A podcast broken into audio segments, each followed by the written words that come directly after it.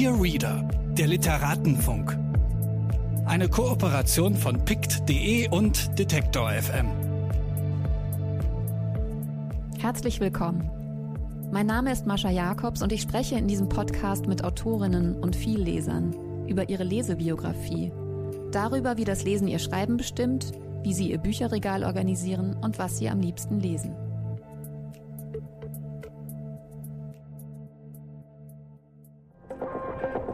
Bitte widmen Sie Ihre Aufmerksamkeit unserem Werbepartner. Dieser Podcast wird ermöglicht durch mojoreads.de. Mojo ist der neue Bioladen für Bücher im Netz. Hier findet ihr alle Bücher, ob Print oder E-Book. Ihr könnt sie an jeder beliebigen Stelle Probe lesen und euch auf der Plattform über das Gelesene austauschen. Wer Bücher empfiehlt, die dann gekauft werden, verdient 10% mit. Für Rezensionen und Kurzbesprechungen bekommt ihr Credits, die ihr dann wieder für neue Bücher auf der Plattform ausgeben könnt. Mojo nervt euch nicht mit Werbung und es gibt keine gekauften Reichweiten. Richtet euch jetzt eure eigene Leseecke bei mojoreads.de ein. Dieses Mal war es besonders aufregend für mich, denn eine meiner Lieblingskünstlerinnen kam zum Gespräch. Françoise Cactus, deren unverwechselbare Stimme die meisten wahrscheinlich kennen, weil sie die Sängerin von Stereo Total ist. Was viele aber nicht wissen, sie hat auch tolle Bücher geschrieben, in denen oft wilde weibliche Teenies die Hauptrollen übernehmen. Nach dem Studium in Frankreich zog La Cactus 1985 nach Deutschland und wurde hier die Erzherzogin des Berliner Undergrounds. Sie gründete zunächst die Band Lolitas und danach mit ihrem Lover Brezel Göring Stereo Total. In den 90ern begann sie auch Bücher und Hörspiele zu schreiben, die lustig und wild sind. 1996 erschien Autobigophonie im Martin Schmitz Verlag und dann in der Jugendbuchreihe Rororo Rotfuchs Abenteuer einer Provinzblume und Zitterparties. Und dann wieder bei Rowold der Kurzgeschichtenband Neurosen zum Valentinstag. Steh auf, Burgunderin, und werde, was du vermisst, heißt es in der Autobiophonie. Das hat Françoise Cactus getan und viele Mädchen oder junge Frauen wie ich damals im Ruhrgebiet taten es ihr nach. Viel Spaß. Dieses Mal ist Françoise Cactus mein Gast. Das freut mich sehr. Wir haben auch schon mal miteinander gesprochen, vor 15 Jahren weil ich im Zuge meiner Magisterarbeit ein Interview mit dir gemacht habe. Genau, ja. Ich habe sogar irgendwo, hast du das nicht als Buch rausgebracht später? Oder? Nee, es ist Aber irgendwie habe ich das gelesen irgendwann. Ja, ich schätze mal, ich habe es dir geschickt. Ah, du hattest mir das geschickt, ja, genau. Die letzten Tage ähm, bin ich immer so um diese Arbeit herumgeschlichen und konnte sie kaum öffnen. Das wäre natürlich die beste Vorbereitung gewesen. Ich habe sie dann noch irgendwann geöffnet. Ach so, warum? Du wolltest das verdrängen? Das war zu viel Arbeit oder was? Ja, und das ist. Ach so, äh, ja, ich bin auch so froh, dass ich nicht mehr studiere. Was für ein Stress das war. Also als ich Studentin war, haben wir sowieso nur im September und im Juni gearbeitet und äh, den Rest der Zeit immer nur äh, gestreikt. gestreikt oder uns amüsiert.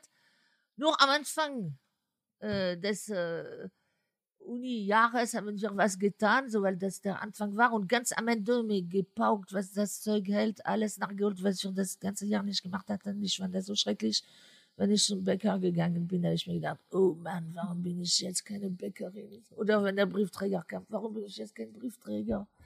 Ich fand das so schrecklich, Student zu sein, so ein Stress. Hast du Literaturwissenschaften studiert? Ich habe mehrere Sachen. Ja, Sprachlinguistik, so Sprachwissenschaft und äh, französische Literatur und als Nebenfach Kurzgeschichte.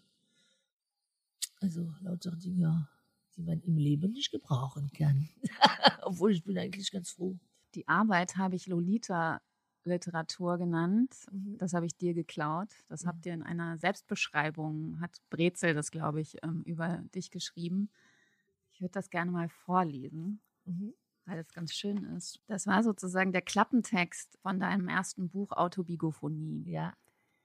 Françoise Cactus, eigentlich van Hove, nach einem alten Adelsgeschlecht am französischen Hof, begann ihre literarische Karriere im zarten Alter von zwölf Jahren, als sie beim Vorlesewettbewerb Sektion Burgund den ersten Platz belegte und mit einem silbernen Kugelschreiber geehrt wurde.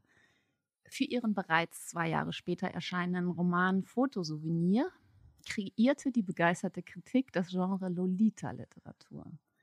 Da aufgrund ihres Studiums ihr Stil seine ursprüngliche Unschuld verloren hatte, siedelte sie nach Berlin um, schrieb fortan auf Deutsch und fand in der fremden Sprache zu ihrem unbedarft unverdorbenen Mädchenstil zurück, wie sie bereits mit mehreren Kurzgeschichten bewiesen hat. Françoise Cactus bedient nicht nur die Schreibmaschine, sondern sie spielt auch Schlagzeug und singt in der Gruppe Stereo Total. Ja.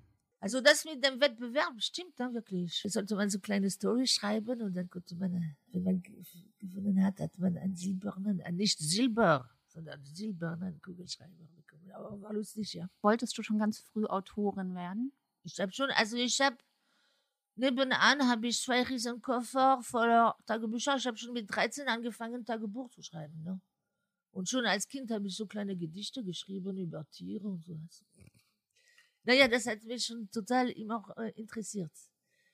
Ja, und auch in der Schule, ich war null in solche Sachen wie Mathe, Physik, Chemie und aber in äh, all diesen literarischen äh, Fächern, da war ich gut, ja.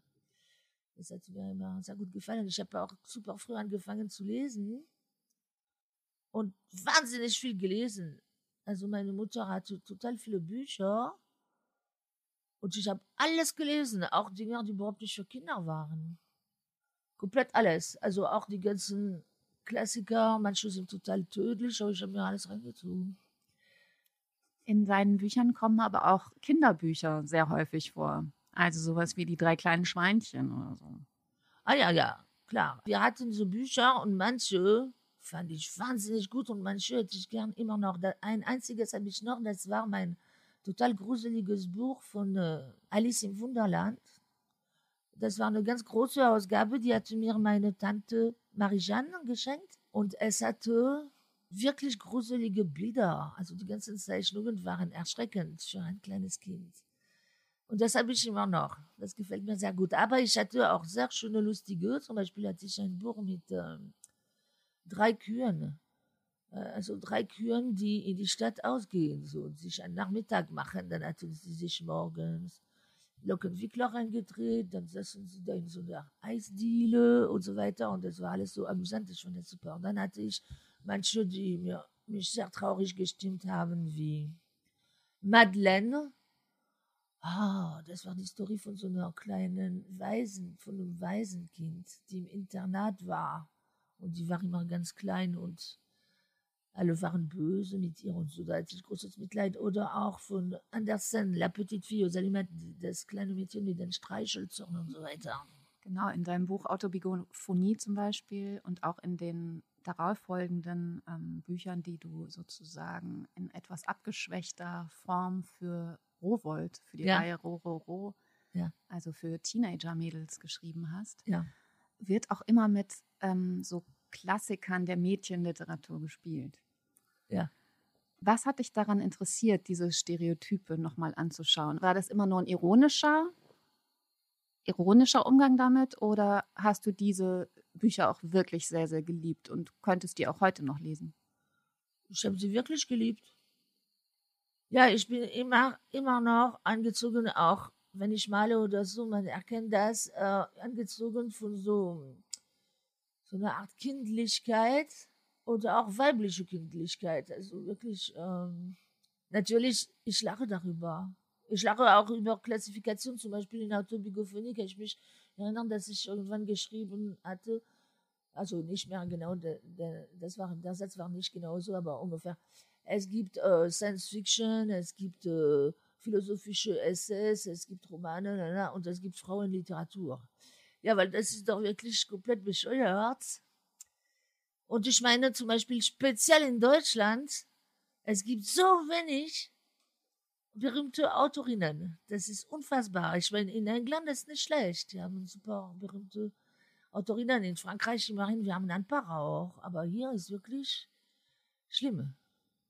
Ja, langsam ändert sich das. Ja. das war ja. lange Zeit so. Ja. Das wurde immer gesondert gestellt, Fräulein Literatur. Ja, weil ich hatte auch als kleine Nebenfach hatte ich auch Deutsch und äh, die ganzen Bücher, ich, ich glaube, es gibt kein einziges, das von einer Frau geschrieben wurde, das wir lesen sollten. Das war nur alles so Thomas Mann, äh, äh, was weiß ich, äh, nur Typen, wirklich. Colette spielt zum Beispiel auch eine große Rolle, kommt Colette? immer wieder vor in deinen Büchern. Ja. Also was auffällt, es gibt bestimmte Frauenfiguren, die du bewunderst, die immer wieder vorkommen?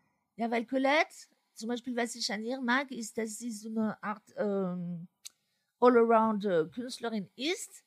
Sie ist nicht nur Schriftstellerin, die, sie ist auch eine Tänzerin, eine Schauspielerin, also die, äh, sie äh, macht sehr viele Sachen und äh, ich fühle mich mit ihr verbunden, denn sie ist in Saint-Sauveur-en-Puisé geboren.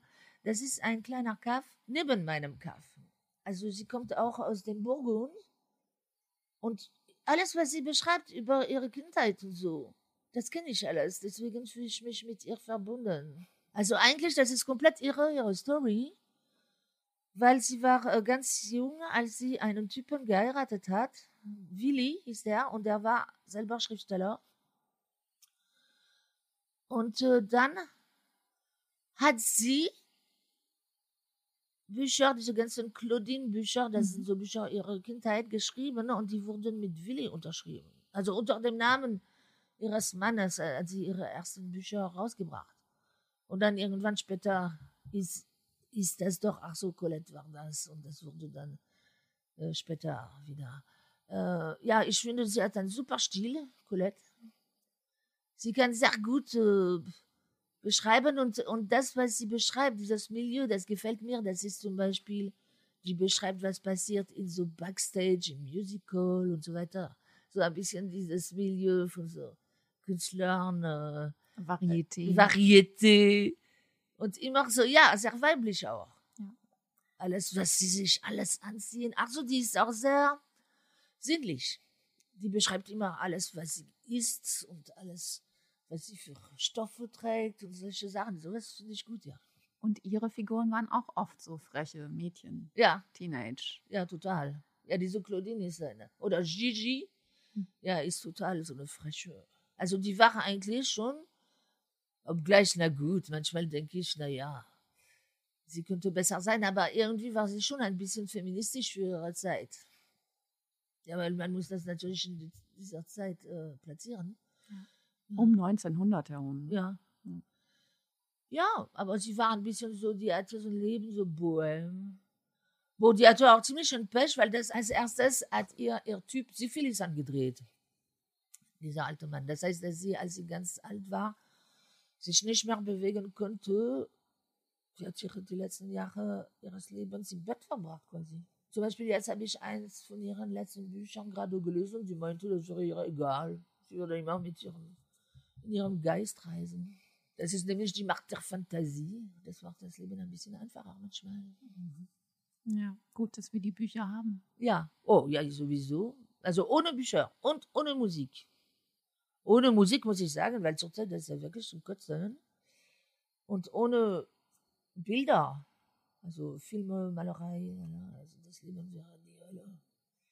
Wenn es nur noch so darum ginge, so das Business am Laufen zu halten und äh, mit Maschinen zu funktionieren und so weiter, das wäre grauenhaft. Und deswegen finde ich auch schlimm, dass zurzeit in dieser Corona-Zeit, dass, ähm, also ich weiß nicht, ich habe doch, alle, alle haben nur gejammert, dass es keinen Fußball mehr gibt. Aber ich habe nicht so viele Jammern gehört, dass es keine Konzerte mehr gibt und so. Ich dachte mir, naja, wirklich, das geht so nicht.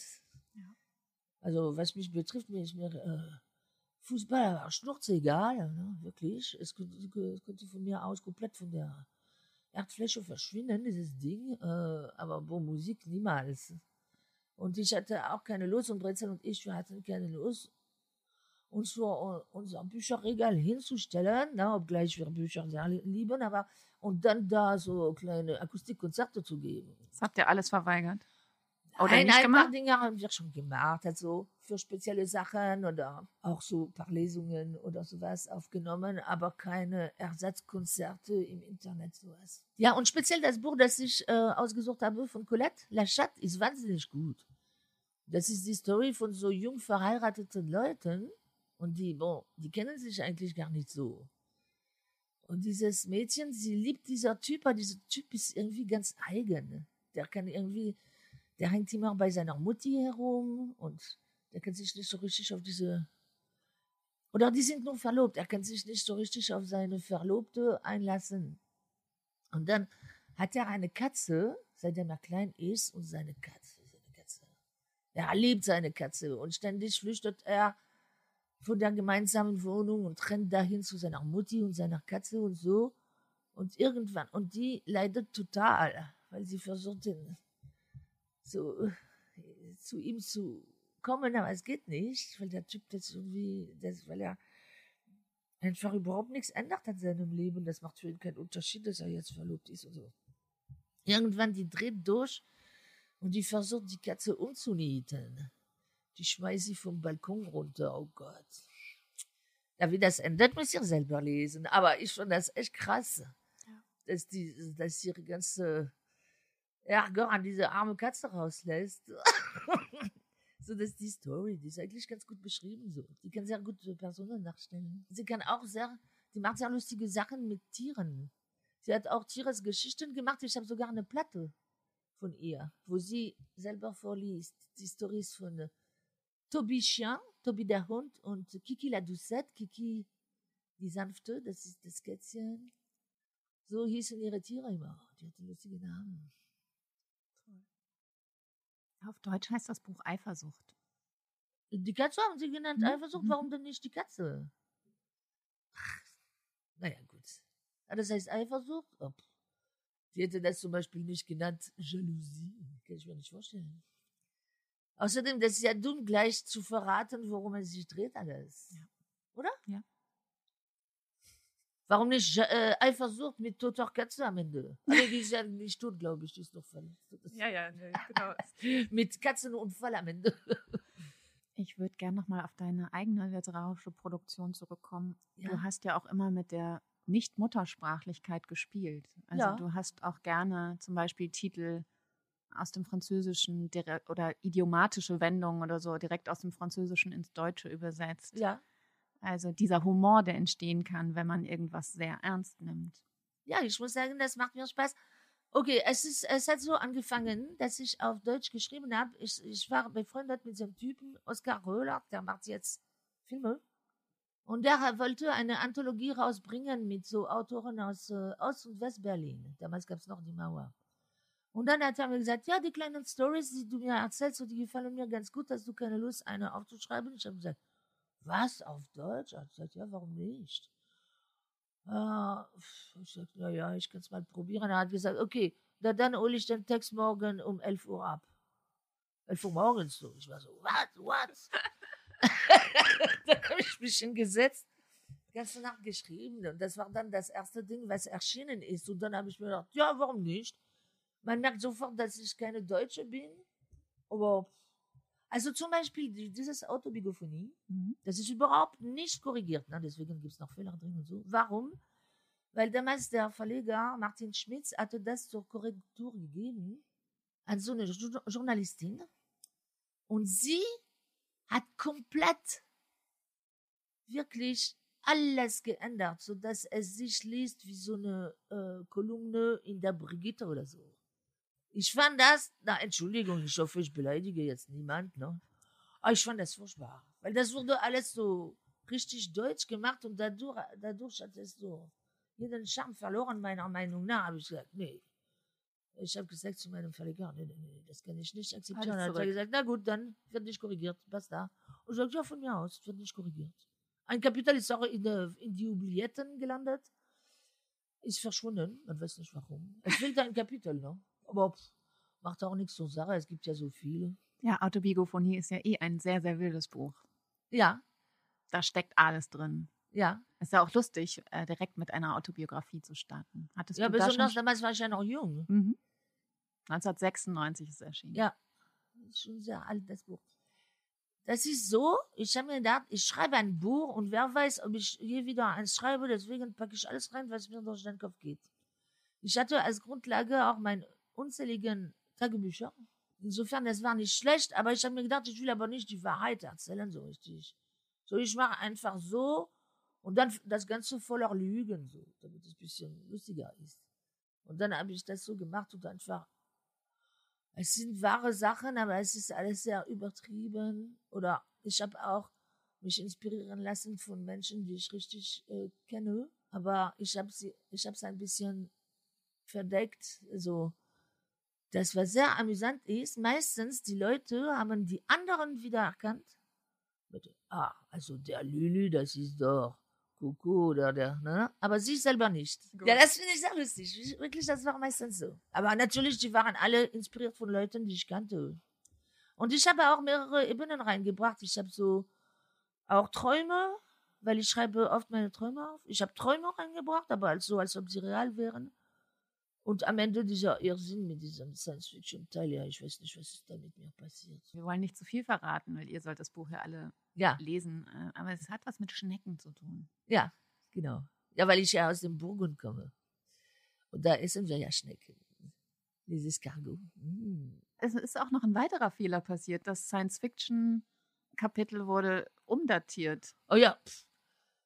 Ach so, So, das, das- hat wiederum, das hat jetzt der Mensch, der das Buch zusammengetan hat, der Layouter sozusagen, hat sich gedacht, das kann nicht sein, plötzlich 2000 und was, nee, es muss einen Fehler geben, dann hat er selber das Datum geändert und das in die 70s reingetan. Dann hat er mir gedacht, ah nee, was denn noch? Also äh, das Ding ist wirklich voller Fehler, aber macht ja nichts, ist trotzdem gut. Das ist wahnsinnig gut. Ja.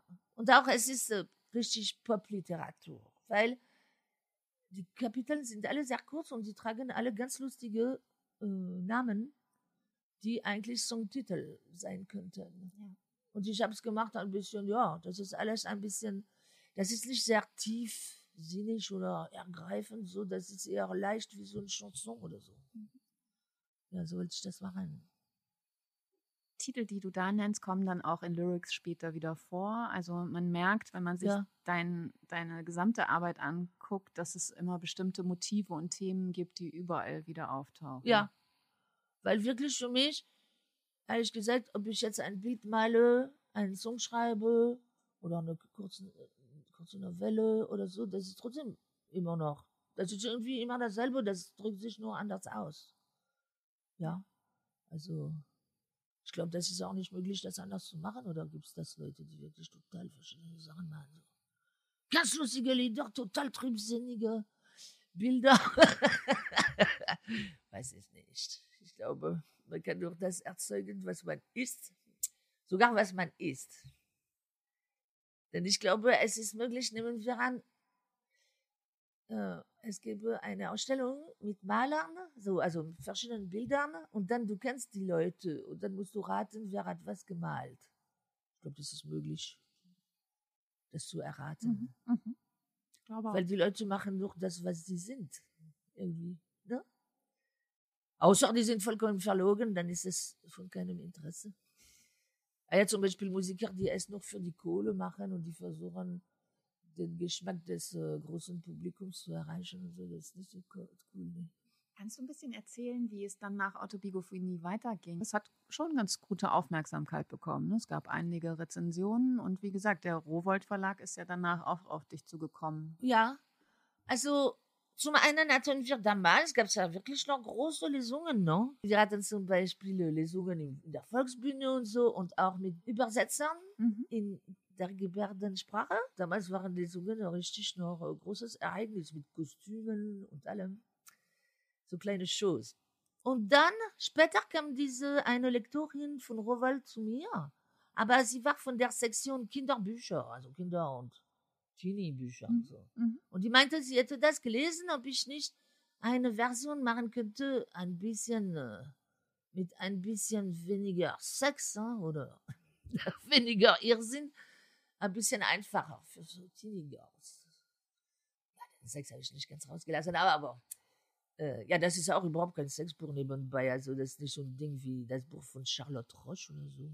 Ich meine, ich liebe Charlotte Roche, aber ihr Buch finde ich grauenhaft. Magst du das, du? Ah, jetzt die gar nicht lesen, finde ich furchtbar. Weil es auch so gewollt ist, so auf Provokation angelegt ist. Ja, das ist das wirkt nicht natürlich, ne?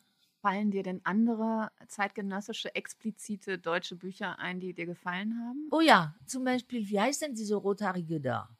Aus Norddeutschland. Jetzt Alexa. Henning von Lange? Ja, ich mag sie. Ich mag ihren Stil. Zum Beispiel, aber das ist dann nicht zeitgenössisch, aber ich mag sehr gern die Bücher von Anna Isnin. Mhm. Anna Isnin, ihre Tagebücher und so, und die sind ziemlich explizit so. Die spricht viel über Sex, aber die hat ein besonderes Ding so. Die hat so einen besonderen Charakter und die kann das gut machen, so. Ich mag das, ihre Bücher. Aber bon, jetzt heutzutage jemand, der so wäre wie sie, sehe ich nicht so richtig. Das ist immer noch irgendwie eine Leerstelle, Ja, die ist zu besetzen. die will ich auch nicht besetzen. Nee, will ich nicht. Also, wozu? Weiß nicht. Dann würde ich nur, ah ja, dann würde ich nur so äh, lustigen Blödsinn machen. Also nichts Ernsthaftes. Über Sex, ich meine. Ja, stimmt. Gute Bücher über Sex zu schreiben ist echt eine Aufgabe. Ne? Es gibt jemand, aber das ist eigentlich eine Künstlerin. Die lebt hier in Berlin, und aber die schreibt ganz viel in ihren Bildern. Das ist Dorothy Janoni. Dorothy Janoni. Ah, die zum Beispiel, was sie schreibt, die schreibt sehr viel über Sex und die ist sehr explizit, aber das ist schön, finde ich. Das gefällt mir. Sie hat zum Beispiel Bilder, wo sie ganze Stories erzählt. Zum Beispiel, äh, sie hat eine Bilder, das ist fast wie so ein Comic, wo sie beschreibt, äh, wie sie Dieter Roth kennengelernt hat, weil das war dann jahrelang ihr Geliebter. Und dann als da, da schreibt sie ja genau, was alles passiert ist und so. Und das ist ähm, schön und das ist, manchmal geht's ab auch. Aber bei ihr, das, äh, das kann man ihr gut abnehmen, das ist gut. Und auch in ihren Bildern ist es so, sie hat sehr viel über Sex. Das ist nicht wirklich feministisch und so, weil das ist immer so, bon, es gibt meistens nur heterosexuelle Bilder, wo der Mann mit seinem Superpenis dargestellt wird und so weiter. Aber trotzdem ist das, äh, das hat trotzdem etwas ganz Freies. Und das ist, äh, das sind schöne Bilder, wirklich toll, finde ich. Ich bin sehr großer Fan von ihr. Aber als letztes habe ich mir von ihr ein Korbo gekauft, ganz toll. Ist hier auf dem Koffer, kann ich nachher zeigen. Wo sie, sie alles per Hand geschrieben hat, die ganzen Rezepte, plus ganz viele Bilder, alles ist bunt und äh, das sieht super aus. Und das würde ich zum Beispiel lieber machen. Ein Kochbuch statt ein Sexbuch. nee, aber eigentlich mein, mein Vorhaben ist eher so, äh, wenn es darum geht, so über bestimmte Themen, ich würde eher machen so ein Handbuch äh, für äh, Mädchen, die, Band, die eine Band gründen wollen. Und so ein paar Tipps und so. Ja, deine Bücher sind das auch. Eigentlich sind das. Ja. Also, aber die sind da versteckt. Du könntest das nochmal da so rausfiltern, ja. Ja. in ein Handbuch stecken. Mhm. Mhm. Gute Idee. Werde ich demnächst machen. Ich schreibe das auf meine Liste to do. Der Legende nach ist ja auch das erste Stereototal-Lied ein Kochrezept gewesen, was ihr vertont Stimmt. habt. Das ist keine Legende, das stimmt wirklich. Ja, Brezel und ich, wir haben uns so auf der Straße kennengelernt. Dann habe ich gesagt, was? Irgendwann haben wir angefangen miteinander zu reden. Dann habe ich gesagt, was? Du bist der Typ von Sigmund Freud Experience. Denn das glaubt man nicht. Ich hatte zwei Platten von Sigmund Freud Experience, obwohl es total unbekannt, unbekannt ist. Das war so ein Projekt aus Kassel, so experimentelle Musik mit totalem Krach. Ja, ich, war, ich fand das super. Und dann äh, habe ich gesagt, sollten wir nicht, ich habe hier um die Ecke einen Übungsraum, sollten wir nicht mal da versuchen, irgendwas zu machen. Dann haben wir Improvisation gemacht und ein Rezept. Ja, der, der Text, das war ein Rezept, aber das war doppeldeutig. Das war ein sexy Rezept. Ja, sowas zum Beispiel finde ich okay. Wenn es sexuell ist, aber das nimmt irgend so einen anderen, das ist, liegt in einem anderen Umschlag.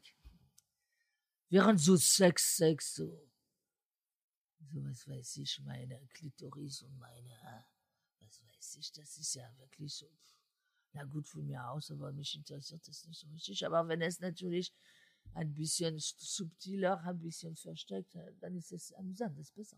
Als ihr euch kennenlerntet, gab es da deine erste Band, die Lolitas noch? Ja. Aber war dabei, sich ein bisschen, äh, ein bisschen auseinanderzufallen. Das ist so, wir haben unsere letzte Tournee gemacht mit den Lolitas und da kam Brezel mit und hat als Vorband, also als Vorakt äh, gespielt unter dem Namen der böhmische Elvis. Genau. Und da hatte er, er hatte damals so eine große Tolle und der hat da so ein bisschen so Rockabilly gemacht mit so Gitarre und Orgeln und ganz allein so ist er aufgetreten und hat dazu gesungen. Und dann nachher hat sich Lolitas aufgelöst. Dann habe ich Brezel gefragt, ob wir eine Band gründen sollten. Am Anfang waren wir nur zu zweit. Da sind wir nur so aufgetreten bei auf so Ausstellungseröffnungen und so. Mit so einer kleinen Bontempi-Orgel. Brezel hat Bontempi-Orgel gespielt und ich habe gesungen. Das war so. Und dann haben wir die Band gegründet. Wir waren zu viert, aber irgendwann waren wir schon wieder nur zu zweit. Und ich finde das jetzt eigentlich viel besser. Viel einfacher. Weil diese, diese Bands, das ist einfach die Hölle auf Erden. Bis man alle zusammen getrommelt hat und dann gibt's immer Ärger, Ego. Musiker sind alle Ego-Freaks, so. Achtung, einer stellt sich ein bisschen mehr nach vorne, dann gibt's Ärger. Eieiei, also, ich meine, wiederum, die Lolitas, das war schon eine coole Band. Wir haben uns, uns zwar die ganze Zeit geprügelt, aber wirklich Ja. richtig geprügelt, aber wir mochten uns schon trotzdem. Aber mit Stereo Total, das war ein bisschen schwierig, weil die Musik ist wirklich extrem nur von Brezel und mir gemacht. Eigentlich die anderen Leute, die dazu gekommen sind, die sollten einfach nur mit dudeln, so. Das war dann irgendwann, hatten sie keine Lust. Das war auch eigentlich sehr viele, sehr viele Tourneen und sehr viele Auftreten. Und zum Beispiel, wir hatten eine Zeit lang, wir hatten eine Zeit lang eine Gitarristin, das am liebsten ist sie zu Hause mit ihrem Kätzchen geblieben. Deswegen hat sie ganz schön schwer gelitten. Die hat irgendwann gesagt, nee, ich will jetzt zu meiner Katze, fuck you. Stimmt, ja, wirklich. La Schatz. La Schatz, da Die ist mochte- wieder. Ja, da wurde ich ganz eifersüchtig, aber ich habe trotzdem ihre Katze nicht umgebracht. naja, aber wir hatten ein paar wechselnde, äh, wechselnde Musiker da, eine Zeit lang. Und jetzt aber wirklich seit sehr langem sind wir wieder zu zweit. Und ist es noch schwieriger, Lyrics zu schreiben als Bücher? Lyrics als Bücher? Nee, einfacher. Kürzer. Ich meine, je länger, desto schwieriger. Es ist einfacher, eine kurze Novelle zu schreiben als ein Roman. Ein Roman ist echt schwer. Boah, außer das wäre Autobiografie ist kein recht, richtiger Roman, weil das hat ja, das sind mehr so lustige Episoden, aber man kann, wenn man will, in irgendwelcher Reihenfolge lesen, das ist ja nicht so schlimm. Aber wenn man einen Roman mit so einer Story aufbauen will, wie ich jetzt das letzte, was ich jetzt in der Schublade habe, gemacht habe, na, das ist aber wahnsinnig viel Arbeit. Ja. Die Wie lange hast du daran gesessen schon? Vier Jahre. Hm. Und ich aber, ich bin jetzt fertig, aber ich muss irgendwie trotzdem von vorne wieder anfangen. Weil es ist zu dick, es ist nicht lustig genug und ich drücke mich davor. Ich muss ungefähr die Hälfte rausschmeißen. Mhm. Das ist schwer. Mhm. Besonders bei faulen Leuten, die hassen das, irgendwas wegzuschmeißen, was sie äh, gearbeitet haben. So in Amerika, die haben dort diese super Creative Writing Dinger. Wow, ich finde das geil. Ich habe auch alle Creative Writing Bücher gelesen. Damit ich das nicht mache. so wie das da steht. Nee, aber ein paar Tipps sind wirklich gut. Also der beste Tipp ist natürlich, das am wichtigsten sind die Personen. Das ist ja wirklich wahr, weil was ich total hasse, sind Leute, die stille Effekte machen und dann so schrottige, äh, seelenlose Personen haben. Das kann ich nicht leiden. Die so angeberische. Ja, angeberische, also Stilleffekte, uh, da kriege ich echt Pickel. Ist furchtbar. Das heißt, Die zeigen so, haha, ich bin belesen, ich habe viel Wortschatz drauf, aha, das Wort kanntet ihr noch nicht und dann so, da, da, da. Das gefällt mir nicht. Das, ist furchtbar. Oder die versuchen dann plötzlich, ja, dann mache ich nirgendwo ein Komma oder, naja, von mir aus, das geht noch durch, aber wenn es nichts bringt, warum soll man das machen, ne? Der absolute Könner des ganz objektiven Schreibens ist ja Gustav Flaubert. Und das Ja, ist ja. auch ein Lieblingsbuch, was du ausgesucht hast. Ja, ich habe mir gedacht, ich nehme nur äh, Bücher von Frauen und er hat ja gesagt, Madame Bovary, c'est moi. Deswegen geht, geht er durch auch als Frau. Gustave Flaubert. Ja, das ist mein allerlieblingsbuch, das ist bestimmt 15 Mal gelesen. Finde ich wahnsinnig gut. Äh, und besonders, ja genau, da finde ich die Person fantastisch, diese Emma Bovary. Ja. so ihr ganzer Werdegang, weil sie ist am Anfang eigentlich ist die so eine Tochter von so einem Bauer. Und dann aber die, weil sie hat angefangen so äh, kleine Gedichte zu lesen und so weiter, das bringt sie auf so komische Ideen. Die ist nicht damit einverstanden, hier morgens die Kühe zu melken und ein paar Eier da zusammen zu sammeln. Die hatte einen Plan für ihr Leben und als erstes sie heiratet so einen Arzt, aber sie ist so ehrgeizig, bald reicht es ihr nicht mehr und dann, ach Gott, die macht immer mehr Scheiße. Die legt sich Geliebte zu, die glaubt ständig an die große Liebe, dabei wird sie die ganze Zeit verarscht. Sie verprasst das Geld. Die verprasst die ganze Kohle von ihrem Mann, die lässt sich von so einem Usurier, wie nennt man das so? Naja, das ist so eine bestimmte Art, Business zu machen. Man leiht Geld Pfandleier. Ein, ja, sagt die lässt dann. sich von einem total gemeinen Pfandleier total fertig machen. Und am Ende muss sie sich vergiften. Oh, das ist so gut, dieses Buch. Ich kann es nicht glauben. Ich finde wahnsinnig gut.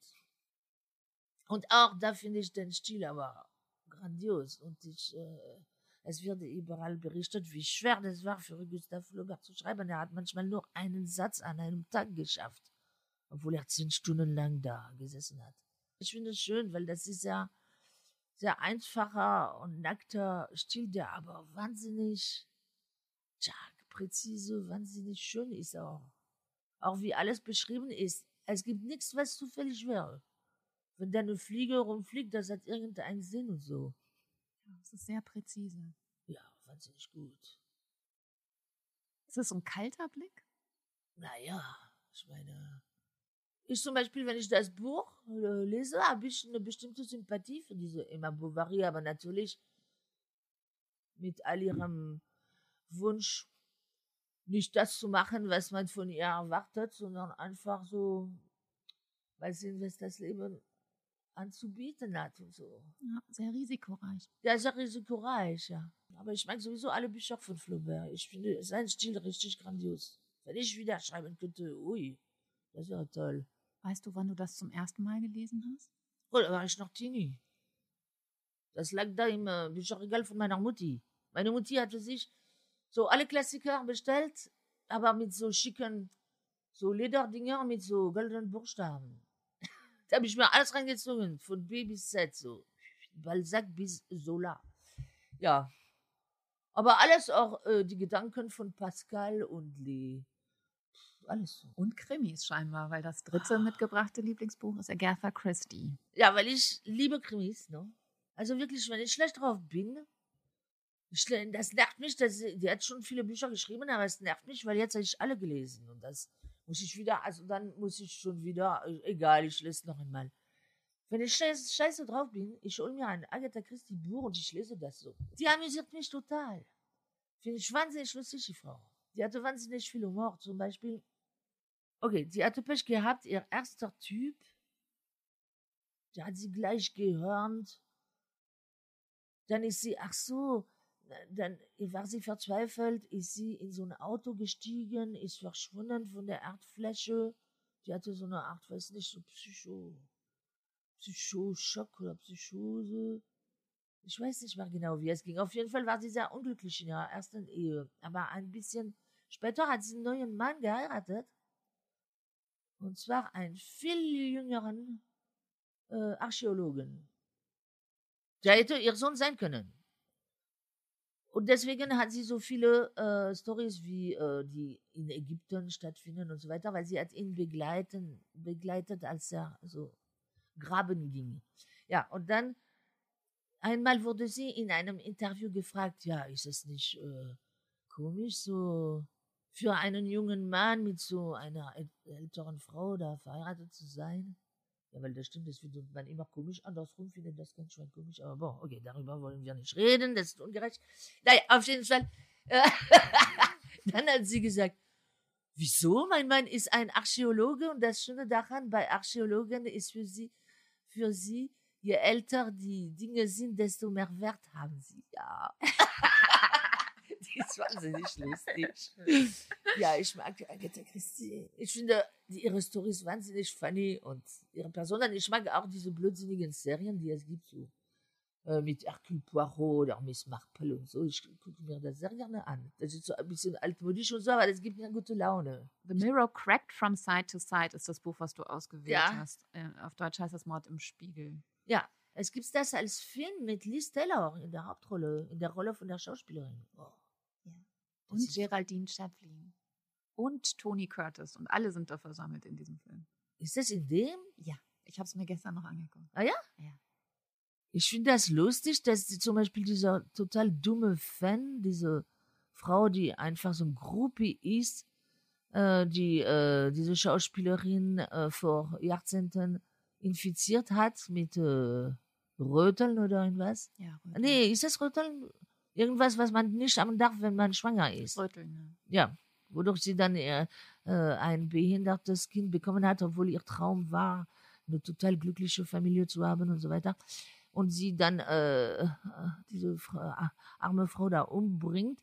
Aber ich finde, was besonders gut ist äh, an dieser Story, so das hat Glamour, weil zum Beispiel diese Schauspielerin plötzlich einzieht in diesem kleinen Kaff da, äh, Mary Mead, da wo Miss Marple wohnt. Das ist ein Kaff, da ist nie was los. Und plötzlich kommt ja diese super berühmte Schauspielerin, die wohnt da, die organisiert so eine riesen Party im Schloss und so weiter. Und das einfach, das bringt alles komplett durcheinander. So was gefällt mir, so diese Mischung. Also zum Beispiel bei, äh, bei Agatha Christie gibt es oft so eine Mischung zwischen Landleben und totales Glamour, Geld. Äh, die können auch sehr gut so äh, Bürger äh, ironisch darstellen und so. So totale englische Spießer und so. Das hat sie drauf. Finde ich gut.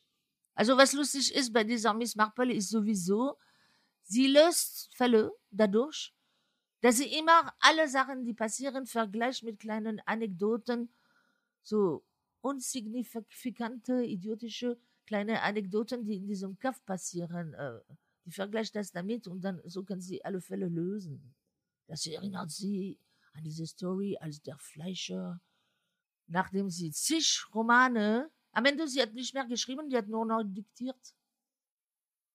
Die war so äh, professionell, die hat einfach gleich die Sekretärin angerufen, äh, äh, gerufen, kommen Sie hierher, ich bin bereit und dann einfach diktiert. Die hat alles ab, okay, wie viel Seiten Teig fertig? Ja, ja, wirklich, die war sehr schnell. Ne? Das sind unglaublich viele Bücher. ja, aber weil sie eine lebhafte Fantasie hat und wirklich Humor. Es gibt so viele kleine Scherze, die überall versteckt sind.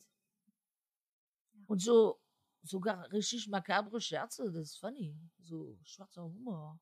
Naja, gut, das ist, glaube ich, die Spezialität der Engländer. Ja, und die ist ja wirklich super berühmt. Das ist bestimmt die berühmteste Autorin in der ganzen Welt und auch natürlich in England ist viel berühmter als alle Typen zusammen, die da geschrieben haben. Boah, aber okay, es gab noch andere Schriftsteller, es gibt so viele Schriftsteller, die ich gut finde. Zum Beispiel, ich mag wirklich gern F. Scott Fitzgerald, dieser Amerikaner. Oh, ich liebe seine Bücher. Die sind so fantastisch geschrieben. Und dann äh, mag ich auch einen Typ, aber ich glaube, den kennt hier keiner. Das war so ein Journalist in Frankreich. Ja, in 1920, 1900, sowas. Der hieß Alphonse Allais ah, der ist so lustig, der ist vollkommen gaga. Das ist total absurd und zum sich totlachen, seine Bücher. Also, weil er hat eigentlich Kolumnen geschrieben und Artikel in Zeitungen. Der hat alles erfunden. Der war nirgendwo, er war den ganzen Tag, so, ich gehe arbeiten. Dann ist er einfach zur nächsten Kneipe, hat da den ganzen Tag gebechert und hat für irgendwelche Stories erfunden. Mit total absurde Dinge. Und das erschien dann in den Zeitungen und es gibt mehrere Sammelbänder. Och, das ist super. Ich weiß nicht, ob es das gibt auf Deutsch. Wahrscheinlich nicht übersetzt, ne? Alphonse Allais. Genial. Wirklich toll. Okay, liebe Hörerinnen, besorgt euch das. Ja, so sind wir fertig. Ja, ich danke dir so sehr. Okay, ich bedanke mich auch. Jetzt kratzt mir der Hals. Ich habe zu viel geplappert. Ja, wir starten. Gut, schnell ein Löffel Honig. Ja. Gut. Okay. Ciao. Ciao. Dear Reader, der Literatenfunk. Eine Kooperation von pict.de und Detektor FM.